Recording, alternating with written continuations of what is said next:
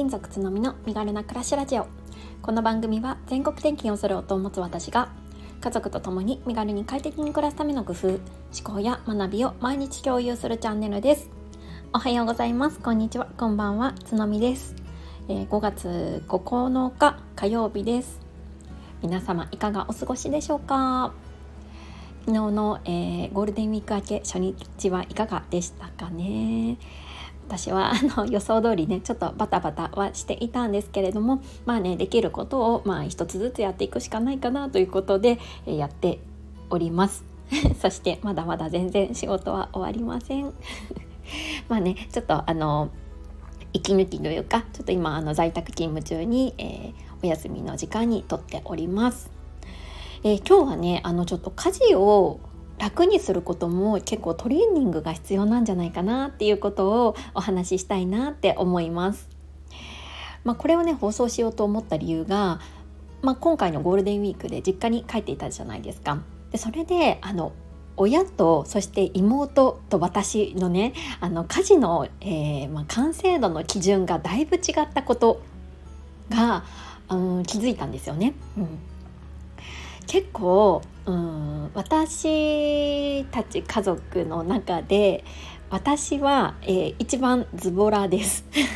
もうねあのいかに楽をするかっていうことをこう毎日ね考えながら生活しているタイプで逆に、えー、妹や母親はすっごい几帳面なんですよね。うん、まあすごい綺麗好きですし。うん、で、まあ、私もねあの、まあどちらかというと自分の中では綺麗好きな方かなとは思うんですけど結構ねあのまあ、やっぱりこう身軽に生活したいっていうのは普段から思っていて身軽さを手に入れるためにはやっぱり時間が必要でで時間を得るためにはやっぱりある程度楽をする。まあ、その家事にかける時間を少なくするってことは、うん、大切なんじゃないかなって思っているんですよね。うん、なんで、まあ、ちょっと、まあ、前からもねこの放送でもお話ししたことあるんですけれども、まあ、いわゆるあの家電と言われるものは大体導入をしていて、まあ、自分じゃなくてもね大丈夫なものっていうのはあの家電にやってもらって時間を生み出していたりするんですよね。でさらに細かい部分についても、まあ、これやらなくていいんじゃないかなって思うことはあえてやっていなかったりします。うん、でね今回あの母親たちと私でどういったところが違ったのかっていうことと、ね、皆さん結構ねあの基準が異なると思うんですけれども意外にねその何て言うんだろうこう手放すその作業を手放すことで生まれる時間ってあるんじゃないかなって思ったので、まあ、そこをねちょっとあのシェアしたいななんて思って放送しています。もちろんなんかその作業をやることで、まあ、気持ちとかが増すとねあの気持ちよく整ってあのやることにこう喜びを感じるんだっていう方は全然それでもいいと思うんですけど例えばねあの家事に追われて時間がないとかもうねやらなきゃっていう、まあ、固定観念ってわけじゃないですけどそういうのに縛られちゃうと結構辛くなっちゃうかなって思うんですよね。なんかねやらなくてもいいことって結構あるなって今回ねあの改めて実感したんですよね。で特に今回まあ、帰省するにあたってあの、まあ、子供がね幼児4人いたのでもう本当に家の中が もうぐちゃぐちゃでで本当にこう大人がいるにもかかわらずすっごい忙しくてみんな疲れてたんですね。まあ、子供はまあ数が集まればなんかなぜかそれだけ疲れるというか、まあ、子供同士もね久しぶりだったので興奮してたっていうこともあったと思うんですけれども、まあ、とにかくみんな大人は疲れていたとだから、まあ、楽できる部分は楽した方がいいんじゃないかなって私は思っていました。なんだけどその母親と、うん、妹っていうのは、まあ、これやるの普通でしょみたいな感じで結構ねあのうん頑張ってやっていったんですよね。うん、でそこで私は「えこれってなんか別にやらなくても全然死なないよ」とか まあ私がねもともとズボラで気にしないっていう生活もあるのはもちろんなんですけれども、まあ、そういうねイレギュラーな事態特に大変な時っていうのはあえてねやる必要ないんじゃないっていうことを伝えたりしました。でねどういうことがあったかっていう具体例に入るんですけど、ね、例えばねあの食洗機の入れ方とかなんですよ。食洗機ねあのうちの母親とあの妹はめちゃくちゃ夜洗いするんですね。いやむしろそれで綺麗になってないぐらい夜洗いするんですよ。でも私はなんかもう食べかすがある程度まあ、取れてればもうどんどんバンバン入れちゃうんですね。なんで多分所要時間にするとうん私は彼女たちにかかってる時間の半分で済んでる。かなって思うんですね。でも、まあ、ちょっと母親とか妹にしたら、まあ、そんなのありえないみたいな感じですごい批判はされたんですけどまずそれがありましたと。あとはね子供のストローマグ、えー、まだ2歳の次女はストローマグを使ってるんですね。でそのストローマグの洗い方がなんかすごいね細かかったんですよ。なんかあのゴムパッキンのところまで外して毎回ねしかも毎回外してたりしてあのもうめちゃくちゃ面倒くさいって思ったんですよね。で私ズボラなんでなんだろうあのそもそもストローマグは食洗機対応可のものを買ってるんですね。なんでもう私はもう外したらもうゴムパッキンとか全然外さないでもう全部食洗機さんにお任せしちゃうっていうスタイルをとってるんですけどもう母親はなんか、まあ、食洗機対応とはいえやっぱりそれはなんかあのちゃんと洗えてない気がするからって言ってそのゴムパッキンのところまで外して手洗いしてやっていたんですね。あもちろん、まあ、あの2週間に1回とか あのそれぐらいの頻度では私もねあのこのパッキンの部分も外してしっかりは洗うんですけれどもでもね意外にも全然あの綺麗になるのでそこまでしなくていいんじゃないっていうのを、まあ、言ったりしました。特にね、まあ、時間に余裕があるとかだったらねあのいいんですけどなんかまあ本当にみんな結構疲弊したしていたので、まあそこもうんなんだろうカットできるよねっていうお話をしましたね。あそうあとねあの妹とちょっとあの あのトラブルあのバトババトルしたというか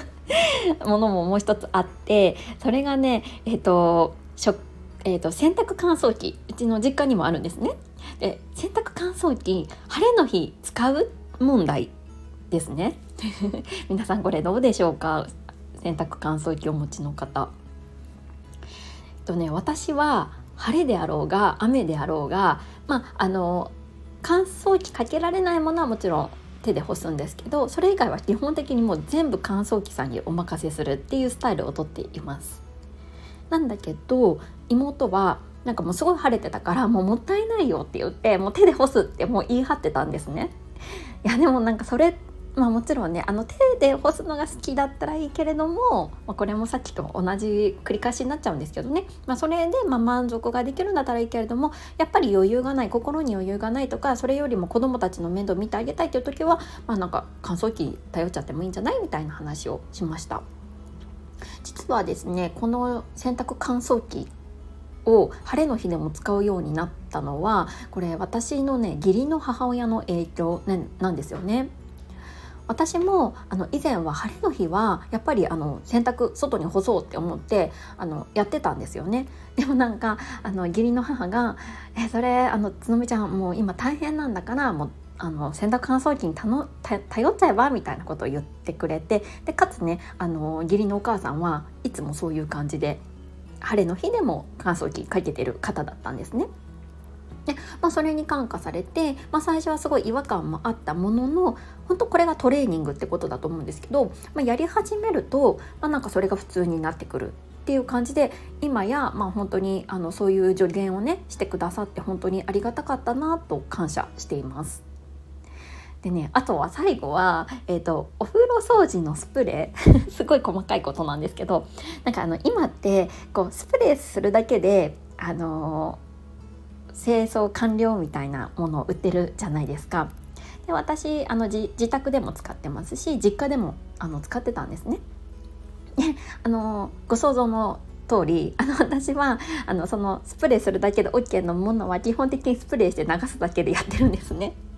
でもまあ週に1回はしっかりねあの細かいところまでやるっていうことはしてるんですけれども平日の忙しい時間のない時間時は、えー、スプレーして終わりっていうことをやっていました。で実家であの妹とねあの家事シェアをしていく中でどうしてたかっていうと妹はねちゃんとねこうスポンジでこすり洗いしてたんですよ。もうこれねあの性格ももちろんあると思うんですよね。なんだけどでもなんかそれもあのしなくていいんじゃない？っていうことを言ってあのうんいました。まあ、だから、まあ、本当に価値観ねいろいろあるかなとは思うんですけどさっきの私の、えー、洗濯乾燥機の例もしかりではあるんですけどやっぱりねこうハッと気づくことっていうのも大切なんじゃないかなって思うんですよね。だからもうそれがやるのが当たり前って思うと結構苦しくなっちゃうというか全部完璧にやろうとすると時間もあの、まあ、体力とかも消耗しちゃうと思うのでまあ、楽できることっていうのはあの、まあ、楽をして、まあ、時間を生み出して、まあ、その余裕のできた時間で何か他のことをするっていうことに当てても私はねあのいいんじゃないかななんて思ったので今日ちょっととシェアさせていただきました。なんかね私の ズボラ具合を披露した回になっちゃった感じなんですけれどもあの皆さんねあのよろしければこんなことあのやってるやってないっていうのはありましたら教えてください。はいえー、っとここからは、えー、ゴールデンウィーク中にいただいたコメントのお返しをさせていただきます、えー、88回目の放送外泊時に生じる長年の悩みについて、え、コメントをいただきました、え、この回では、え、私ですね外泊するとどうしてもねなんかよく眠れなかったり眠りが浅かったりするっていうねあの悩みを抱えていましてそれについてシェアした回になります。で今回もねやっぱり結局うん総合的に見て何泊したんだろう？7, 7泊ぐらいしたんですけれどももうほとんど毎日眠りが浅かったせいかやっぱり最後の方体調不良になっちゃったんですよね。そうこれ本当にもうどこでも寝れるっていうもうぐっすり寝れるよっていう方が本当に羨ましいなって思っているんですけれどもえ今回ねあやとりさんから、えー、コメントいただきました。すのみさんこんにちは。私はどこでも寝れる派なんです。でもうちの旦那さんが睡眠の悩みが多い人で外泊時はできるだけ自分の枕を持っていきます。荷物になるので持っていけない時もありますが長期の場合は宅急便で送ったこともあります。この寝れる寝れないの差は何なんですかね。つのみさんも寝れますようにということであやとりさんありがとうございます。やはりあやとりさんはまあ、ね、寝れる派ということでとっても羨ましいなって思いました。ね、あとね旦那さんがねあの睡眠悩み大きかったということで枕持ってかれてるんですね。なるほど。それはなかなかですよね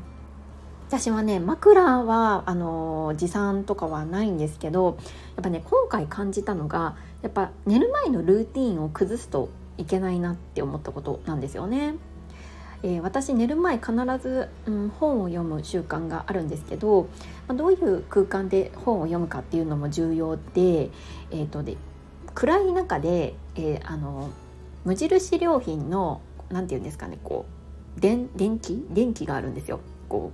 う、えー、持ち運びできる電気だったかな？なんかそんなような名前なんですけどなんかそれをいつもね使ってあの子供たちが寝てる中でもそれだけつけて、えー、本を読むっていうことをしてるんですよね。で今回あの最初の3日間はねそれもちろん持っていかないで、えーと、本もねあの明るい環境で読んでそれから寝るっていうことをしてたんですけどやっぱりそれだとねいつもの何て言うんだろう雰囲気というかそういうのがあの出せないなって思って結局夫にそのねあの持ち運べる電気家で使ってるものを持ってきてもらってあの使ってました。そしたらねある程度、まあ、ルーティンが保たれていたからか眠れるようにはなりましたね。うんまあ、でもね眠りが浅かったっていうのは、まあ、ずっと変わらずではあったんですけれどもちょっとねこれからもまあ旅行とかは大好きなのでここのねあの悩みを、まあ、いかにしてこう改善していくかっていうのにね向き合っていきたいななんて思っています。あやとりさんありがとうございました。えーと、最後ですね、え続いてですねあの91回目の放送母の日プレゼントに最適激推ししたいサービスにコメントをいただきました。えーと、この回ではですねチルアートっていうサービス、えー、これ、うん、子供の落書き子供の落書きというか絵を絵を、えー、パネルにしてくれるサービスになるんですけれどもこれをね今回ちょっと早めの母の日ギフトっていうことで両家の母親に送りましたでそれのねあのちょっとうんとおすすめですよっていうご紹介の回になります。えっ、ー、と、かかりつけ看護師、幸子さんです。初コメですね。ありがとうございます。えー、素敵ですね。ということで、一言コメントをいただいてました。本当にありがとうございます。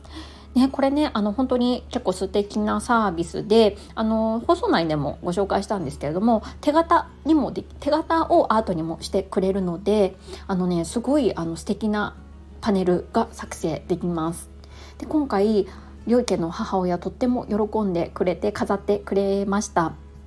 でなんか今ねあの4歳長女の描く絵がすごくねあの可愛らしい絵を描くのでこのねあの、まあ、結構何ですかね子供の絵ってすごい変わるじゃないですか。あのそのスタイルが変わると思うので今のあの子供の絵を残しておきたいなって思ってるので、まあ、私たち用にもね今度発注しようかななんて思っております。はいはい、えー、今日はこのぐらいにしておこうかなって思っております。順次ねあのいただいたコメントはご返信していきたいと思いますのでどうぞお気軽にコメントとかいいねお寄せいただけるととっても喜びます。はい、えーと本日は以上になります。素敵な一日をお過ごしください。それではまた明日。